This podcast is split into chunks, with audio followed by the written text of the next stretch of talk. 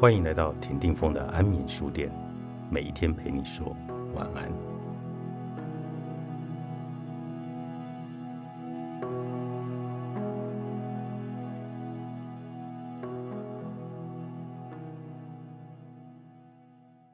别让情绪影响工作和日常。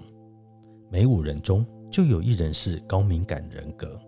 所谓的高敏感人格，其感受和吸收能力比较强，思考也较深入多元，行事谨慎，危机处理能力强，具有高度的同理心，十分替他人着想。此外，这类型人格也比较诚实，有责任感。他们想象力丰富，拥有丰富的精神生活。然而，高敏感人也相对的必须面临比较多的自我课题。他们自我要求高，容易受罪恶感与良心的苛责，容易恐惧和忧郁，也不善于排除情绪。去年我才知道高敏感这个人格特质的存在，而做完测验后发现，我就是个不折不扣的高敏感人。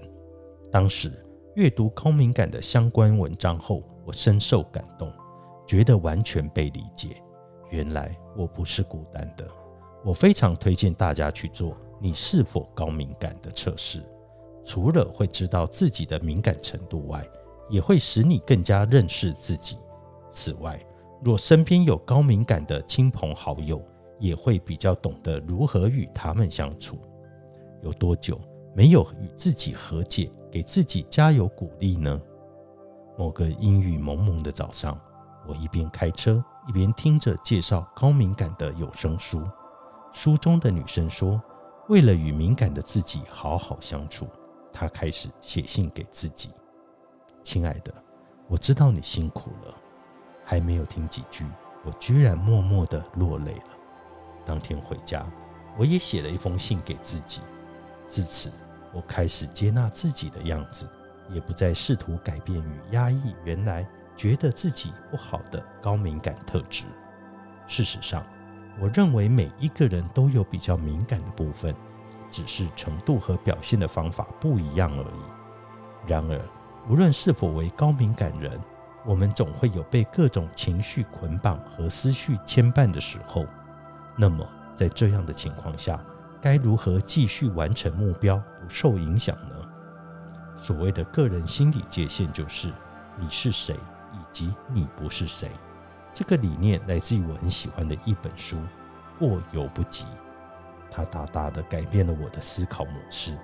举例来说，我们经常都太专注在要有爱心，不能自私自利；然而，在付出爱心与良善时，却常常搞得生活忙乱，没有次序，心力交瘁，忘记自己的有限。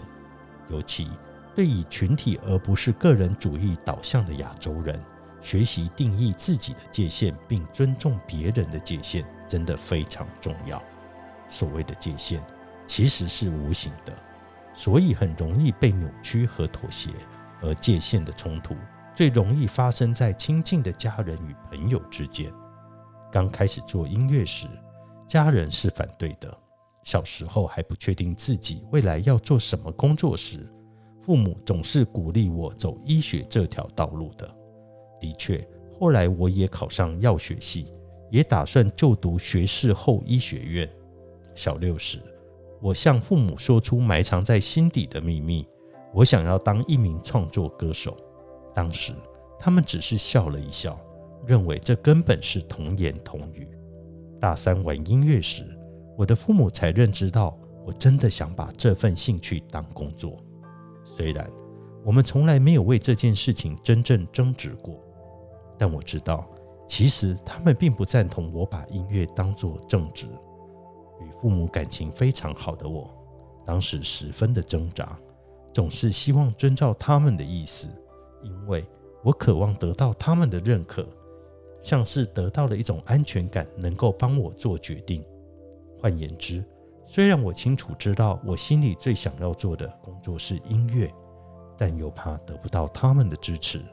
我也生怕破坏与家人的关系，所以模糊了自己的界限。界限的意识其实就是不让别人的声音即使最亲近的人变成自己的声音。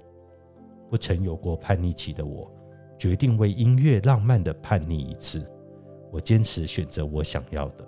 面对心中的挣扎，我练习告诉自己要相信自己的选择，这是我要做的事。我也会为这个选择来负责任。那几年，我一步一步坚持的靠近梦想，父母也渐渐的习惯和接受了。对我而言，没有什么比家人的支持和祝福来得更重要。当他们愿意尊重我的界限，甚至到后来认同我和肯定我时，我真的觉得非常的感动。我答应他们，一定会完成我的学业。并考到药师工作执照，来让他们放心。自己的界限自己定义，也要为自己负责。爱也是需要建立界限的，这样才能够真正无私、无条件的去爱。做好自己喜欢的事，就会闪闪发光。作者：蔡佩轩，静好出版。